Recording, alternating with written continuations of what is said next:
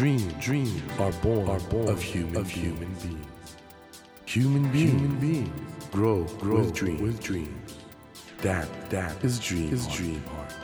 When you touch when you that, touch warm, that vibration, vibration, a new dream, a new dream will be born, born of you, of you. Dream, dream heart, heart. ドリームハート政教新聞がお送りします皆さんこんばんは森健一郎ですこの番組は日本そして世界で活躍されている方々をゲストにお迎えしその方の挑戦にそして夢に迫っていきます。さあ今夜も子どもたちの想像力や表現力を育てる場を提供する活動を行っている NPO 法人キャンバスの理事長であり株式会社デジタル絵本の代表でもあります石戸奈々子さんをお迎えします。石戸さんは東京大学工学部でロボット工学を学び卒業後マサチューセッツ工科大学メディアラボ客員研究員となられた後2002年に NPO 法人キャンバスを設立。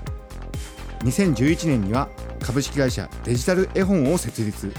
現在も子どもたちの学びの場を提供する活動を精力的に行っていらっしゃいます。今夜は石戸さんが考える子どもたちのこれからの学びの在り方についてまた石戸さんご自身はどんなお子さんだったのかその原点にも注目してお話を伺っていこうと思います。今週もよろしくお願いします。よろしくお願いします。石戸さんねあの東大出て MIT っていうともうちょっと本当スーパーウーマンみたいなお子さんの時はどんな感じだったんですか？ペコちゃんに似てるって言われました。ペコちゃんがスタジオにいますよ。子供の頃そう言われた、はい。やっぱりじゃあ子供の頃から可愛らしい感じだっいやたんですね。全然そんなことないですけどでで中学高校はいわゆる進学校に行かれたってことですよね。あの中学高校は非常に自由な学校で過ごしまして、校則もなく制服もなくもう自由っていうのを特徴とした学校で過ごしましたなんていうとこですか？女子学院っていう学校で。女子学院超エリート学校じゃないですか。女子学院って何？制服ないんですか？あそこ。あ制服ないんですよ。だへからーもう本当に何でも自由であなたたちは自由である。その代わり自分で責任を取りなさいとだけ言われて過ごしました。で自由に勉強して東大に行って MIT ってやっぱりラジオ聞いてる人かなりの方が「何よその人すごすぎる」ってご両親からはどういう教育を受けたんですか？今デジタル絵本作ってるんですけど、はい。小さい時すごく絵本いっぱい読んでもらったのへでー。だから絵本がもう自分も大好きではい。あとは兄がいるんですけど、兄がある時期幼稚園ぐらいだと思うんですけど、はい。科学技術館にはまって毎週行きたがってたので毎週私は兄に連れられてひたすらいろんな科学技術館を回るっていうのをやってましたね。え科学技術館って言うとあの北の丸にあるとかか？上野のとか。あ上野とか。はい。そういうとこによくお兄さんと一緒に行ってたんですか？そうですね。やっぱりラジオ聞いてる人はあ普通の人じゃないなって。えー思ってると思うんですけど。まあだけど僕ねあの石尾さんの本当素晴らしいと思うのは大学でロボット工学。これロボットの制御とかそういうことされあてた？そうです。はい。だからメカもやってましたどっちかというとどういうロボットだったんですか？あと産業用ロボットだったので人間の動きをはいはいロボットが理解をして、実演教授っていう人間がこういうふうにやってくださいって言ったらロボットが同じ動きをしてくれるっていうようなのを制御を作るっていうことをやってまロボッ少女だったってことですよね。た そうですね。その時はじゃあ将来はロボットやるぞと思ってたんですか？違うんですよ。もともとは、はい。宇宙に行きたかったんです私。でもずーっとそう思ってて宇宙に関わる仕事がしたいと思っていて、はいで大学を選ぶ時も航空宇宙学科がある大学だけを受けようと思ったんですよ。で東京大学ってとこに行ったってことですか なんかでもまあちょっと聞いてる人は うんでも普通航空事故学科のとこって東大かな、まあでも素晴らしい。それでそれで入って入って、はい。でも案外まあその先って当たり前ですけど、はい。受講産業に就職していく方がすごく多くって、まあ、もうちょっと他の道も開けるような研究がいいなと思ってでも宇宙の夢も本当捨てきれなかったのでロボットを研究してたんですけどその時に出会ったのが MIT のメディアラボだったんですね。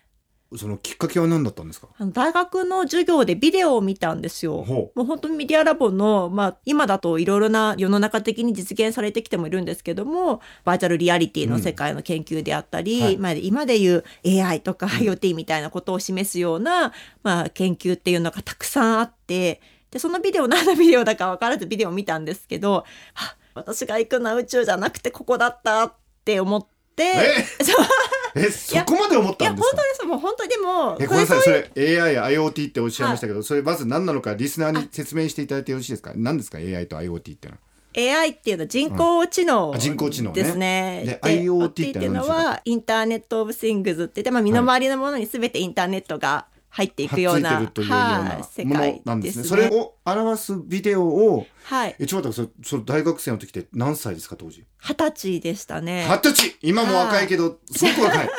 その時そのビデオ見たんですか？そうなんでえそれすよ。どういう世界が描かれてたんですか？私小さい時に筑波万博に、はマったんですけどその時ってなんかすごく未来に対するワクワクがあったんですけど時何歳でしたかまだ幼稚園だったかな。すいません僕もう大学生でした。すいません。はい。まあ、それはいいとして。はい、でそこから先中学高校ぐらいにデジタルが入り始めてきて、はい。まあ、ライフスタイルがすごく急激に変化していって、その時ってなんか今の変化していく生活がすごく楽しくってなんかあんまりそこから先のこと考えてなかったなっていうふうに思うんですけど、うん。まあメディアラボに出会った時にあ未来をもう一回空想してみたいなみたいなふうになんか思えたっていうか、いい話だな。でそれまで宇宙に行きたかったのっていうのは未知なものに興味があったんだと思うんですけどでも宇宙ってもうあるものを探索する世界じゃないですなか。るほど。でデジタルはこれから作る世界っていうのですごいワクワクしていい話だ。いやそっちに行きたいなって。地上に未来を作るって方に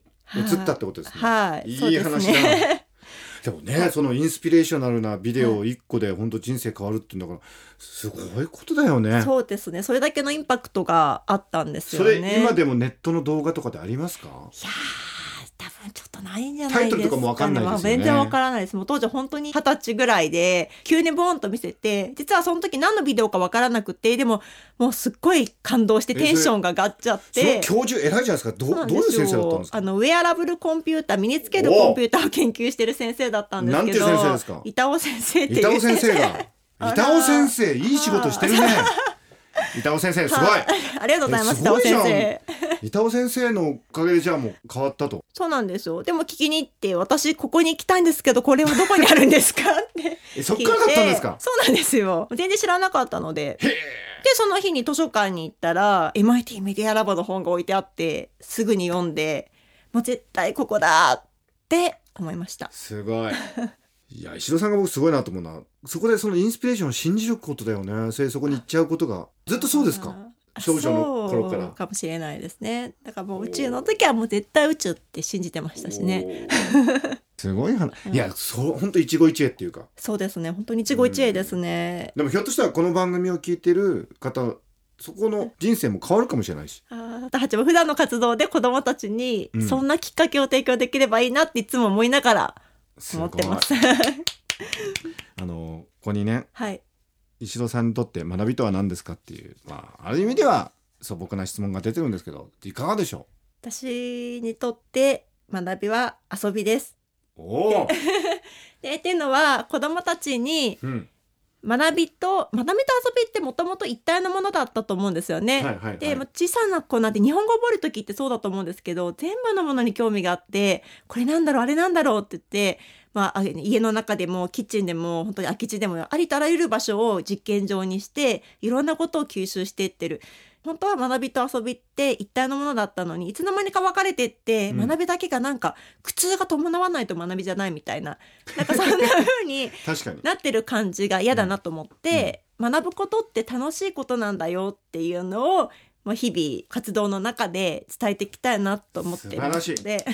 それでも子供たち、はい。特に日本の子供たちに一番必要な気づきかな。そうですね、うん。だから本当に今の子どもたちの世代ってある意味楽しいし大変だなと思うのが、はい。もう大人も今まで誰もが経験したことがないほど目まぐるしく変化している世代を時代を子どもたち生きていて、はい。今の常識って10年後の非常識かもしれなくって、うんそうすると子どもたちって生涯にわたって学び続ける力っていうのが一番大事なんじゃないかなと。うん、ん。もっとやっぱり楽しく学ぶ。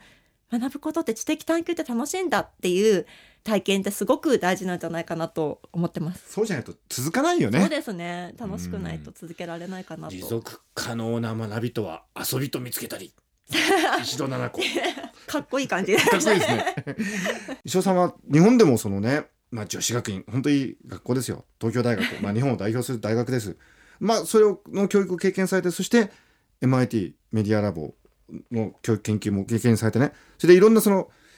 国の子どもたちの学びの場も見られてきていろいろ見てるじゃないですか、はい。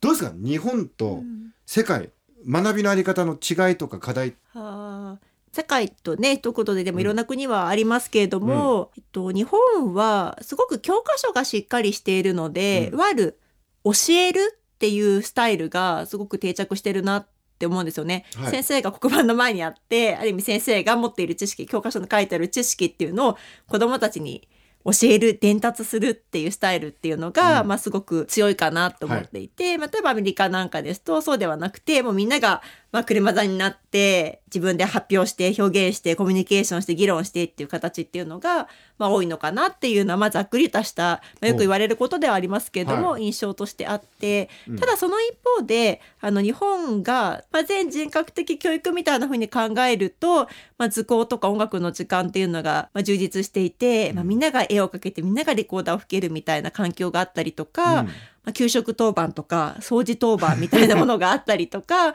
そういう意味での学びの機会っていうのっていうのはすごく日本っていうのは充実してるのかなというふうには思いますね。ああ給食当番掃除当番ってのは海外はないんですか？そうですね。聞かないですよね。ねまあじゃあそういういいところもあるんだけど、ちょっと課題もあるってことで。でそうですね。おっしゃってたそのみんなでなんか協力し合ったりだとか議論したりとか、こういそうですね。うところがちょっと弱いかもしれないと。そうですね、うん。まさにあのまる20世紀型の知識を記憶して暗記するという学びにおいては、本当に日本の先生ってすごく優秀こういう方前なんですけどすごく優秀なのでうん。すごく世界に誇る教育っていうのを提供してきたと思うんですよね。ただ時代が情報化社会になって知識社会になってそうなってきた時に知識が持ってるってことの優位性って相対的に下がっていくと思うんですけど、うん。まあ、その時に大事になってくる新しい価値を生み出す力とかいろいろな価値観の人たちとコミュニケーションをする力みたいなものを育むような学びに日本の学校も変化していかなくてはいけないんじゃないかなっていうふうに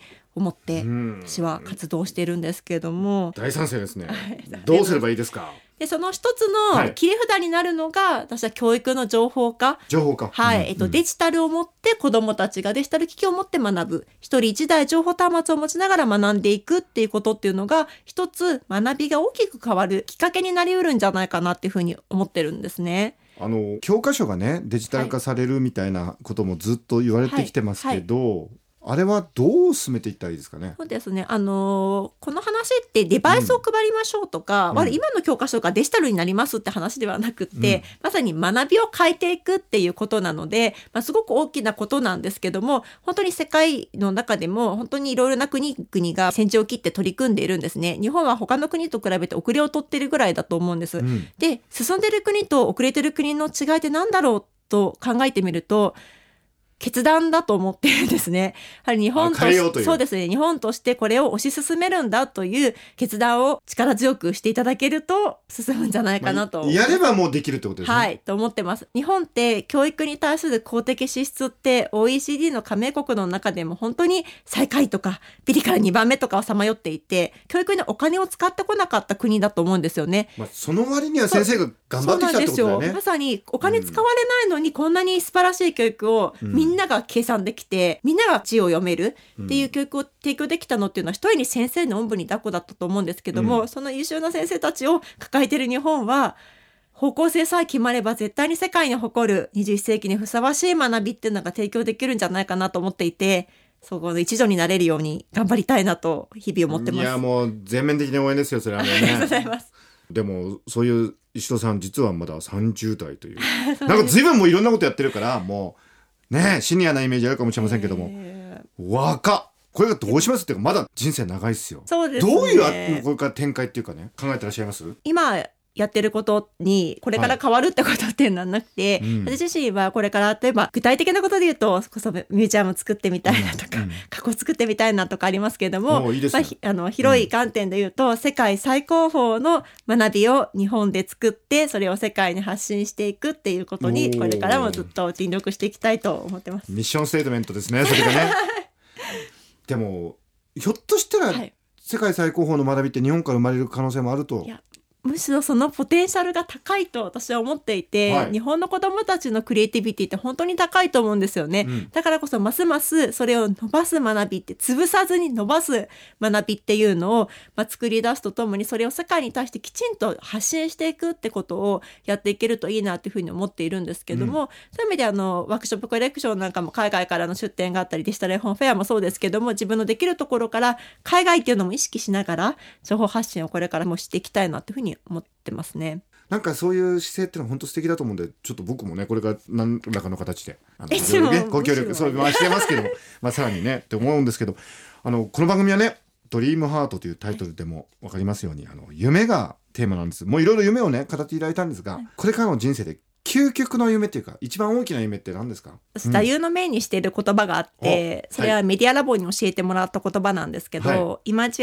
リアライズっていう言葉で日本語にすると両方想像で、うん。イマジネーションの想像と、うん。リアライズ作る方の想像ですね。はい子供たちにも頭で考えるだけではダメで、うん実際にそれを形にすること実現することっていうのが大事なんだよってことをワークショップで、まあ、伝えていきたいなっていうふうに思って行ってるんですけども、私自身もずっと、まあ、リアライズし続けること、うんなんかこういうのやりたいなっていう夢ってたくさんありますけどもそれをリアライズし続けることっていうのにずっとチャレンジしていきたいなっていうふうに思ってます。イマジアンリアライズこれはもうでも誰でも大事なそうですね。テーマですよね。はいぜひこれからもいろんなことをイマジンしていただいてそしてそれをリアライズ現実化していただきたいと思います。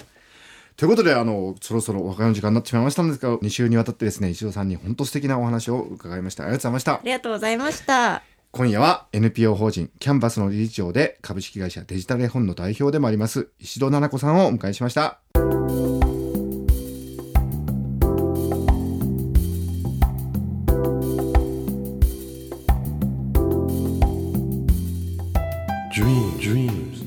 Can't be seen, can't be seen with a naked, eye. naked eye.